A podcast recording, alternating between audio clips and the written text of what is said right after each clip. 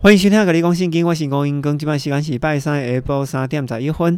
咖喱公信经的最新单集都于台湾时间每周四下午六点钟准时发布。在节目的资讯栏当中有奉献连接、社群平台以及播送平台，请大家自行的去取用。首先，我要感谢一群人，是哪一群人呢？不是这群人，也不是那群人，是有一群人固定在台湾时间每周三早上七点到八点收听我的节目，在此非常的感谢你们。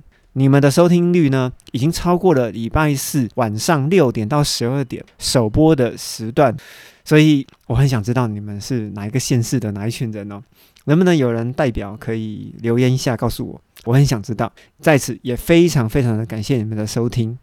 另外呢，我也要感谢燕对本节目的赞助，并且留言哦，他说我看书习惯是从第一页开始，闷着头啃到底，不管看懂还是看不懂哦。这个节目给燕哈，也就是给他有一个新的读经的方向，也让他可以知道应该抬起头来重新思考思考。他非常感谢这个节目，也的确，这个节目的初衷就是希望大家可以对整个圣经有一个总体的架构。我们从架构来看，其实旧约的历史书当中应该穿插的先知书，而让我们看得出来这整条时间的轴线。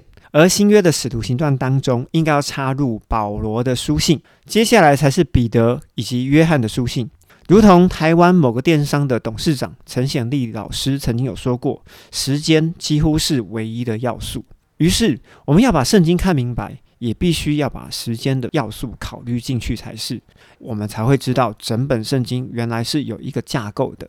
而另外一个方面的问题是文化的问题，的确拿到一本书，从第一页开始读，通常大家都会这么做。而我呢，也是会这么做的人哦。而由第一页开始读的这样的行为呢，其实也是正常人的做法。但是我们面对的其实是一本不正常的圣经，因为圣经的作者呢超过四十位。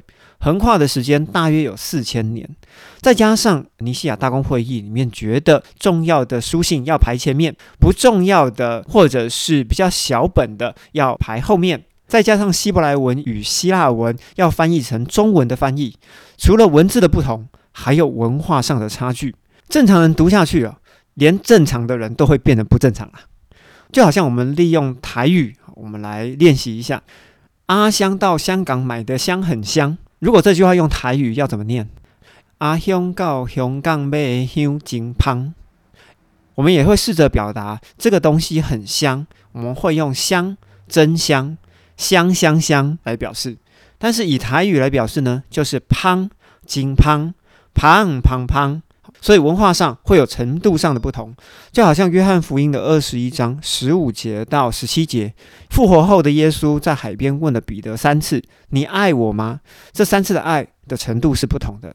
而在文化上的不同，我们开始再举一个例子：罗马书的十二章二十节：“你的仇敌若饿了，就给他吃；若渴了，就给他喝，因为你这样行，就是把炭火堆在他的头上。”爱人如己，其实这个道理我们是懂的。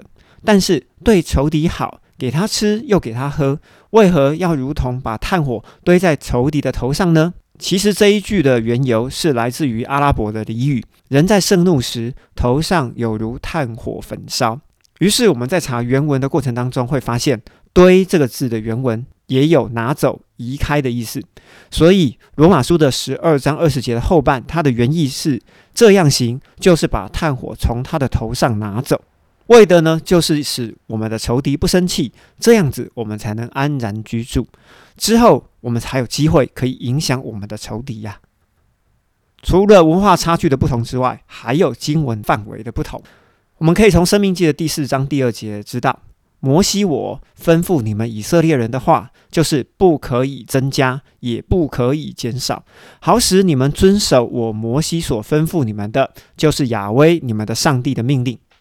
提摩太后书的三章十六节也说，全部的圣经都是上帝所漠视的，在教训、责备、矫正和公义各方面的训练都是有益的。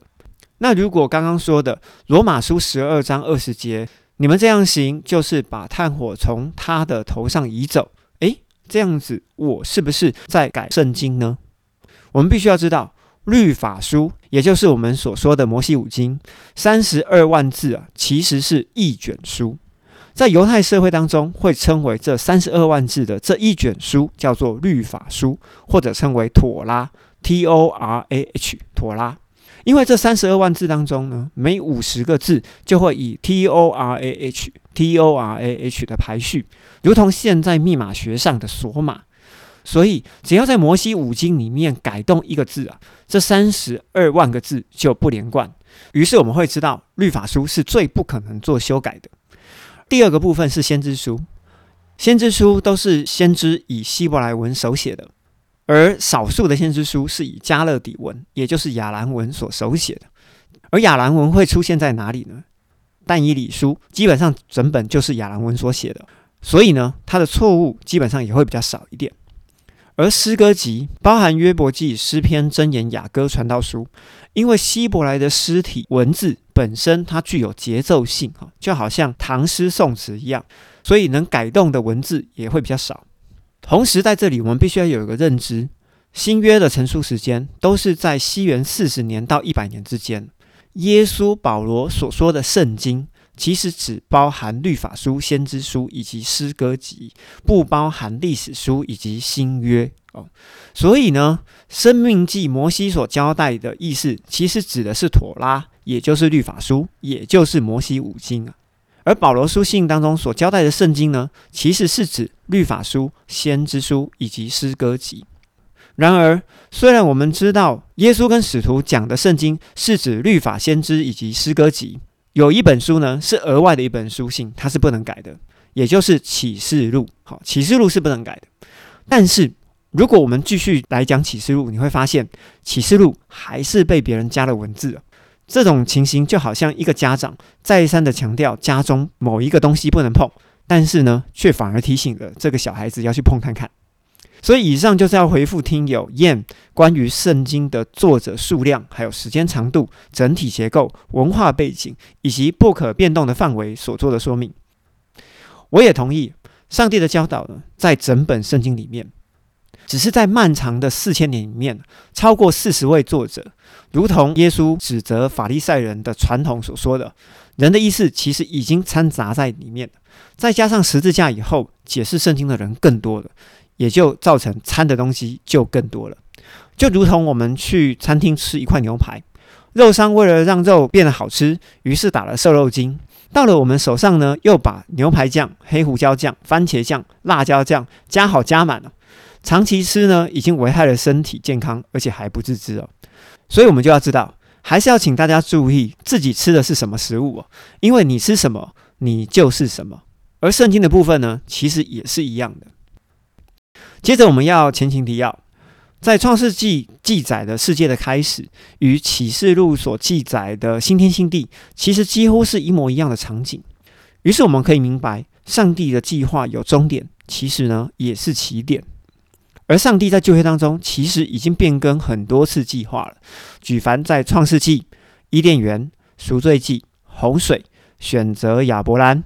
摩西的十诫，并且差派使者带以色列人进入迦南地，誓师，并且立王，王国的分裂、灭国又复国，其实当中不断的预言以及警告，但是呢，还是挽回不了撒旦以及以色列。你要知道，他是要挽回两个对象，而不是只有挽回以色列。而撒旦的原本的身份呢，其实是上帝的头生最美丽的大儿子，也就是护卫施恩座的天使。只是他不听上帝的话，与三分之一的党羽被丢到世界上来。撒旦于是就派了自己的使者管理空中、地上以及海里。说到这里，像不像闽南习俗说的三界论啊？元宵也就是上元要拜天官，中元要拜地官，下元要拜水官哦。因为华人的祖先为了维护炎黄子孙的正统，于是把尧舜禹三皇啊，就直接把它放进去了哈。当然，尧舜禹一定是后人所加进去的，好，这个大家不用怀疑。而三界之上呢，又有一个总管的天宫哈，天宫，所以才会有天宫楼的出现嘛哈。那只是民间信仰的人可能会不知道，好，当然他们也不会让人知道，在这个世界的天宫哈，天宫之上，还有一个创造世界的上帝。这边呢，就是稍微对撒旦的身份稍微做一下解释啊。而在先知书里面，我们有引用有机化学博士吴正龙牧师曾经所说过的，以四个字总结先知书，也就是警告陶七，哈，也就是警告以色列。整个先知书里面的内容就只有这四个字，就可以拿来总结了。而先知书的内容其实是新旧约两岸并存的，虽然里面有提到为以色列所预备的天国降临，但是呢，也说明了撒旦的罪与计划。并且预告将要开路的以利亚以及受高君的被杀，新天新地的重现。虽然上帝不停的祝福以色列，而撒旦呢，为了要证明以色列，也就是人类不值得得到恩典的前提之下，两者也就是以色列与撒旦不停的背叛，以至于贵州海料料哈就整组坏光光。经过多次的警告之后，上帝决定要关闭以色列的天国之门，并且向外族人开启恩典福音，也为了撒旦预备了最后的结局。今天我们要讲十字架的前后，也就是福音书以及使徒行传。而福音书跟使徒行传的难处到底在哪里呢？它的难处在于，它刚好是旧约的结束，新约的开始。一个转折处，以对岸的说法，就是来到了一个拐点。在这个里面呢，混合了新旧约的预言以及事件，以及混合了祝福以及诅咒。就如同今天有一盘虾仁蛋炒饭端上了桌之后呢，你要把虾仁、蛋跟饭还有葱花分分分分分分出来，分成四盘哈，你要把它剪出来。这样子你才能分清楚所有的讯息当中，哪些是属于虾仁，哪些是属于蛋，哪些是属于葱花，哪些是属于饭。于是呢，我们要先讲在十字架之前发生了什么事情。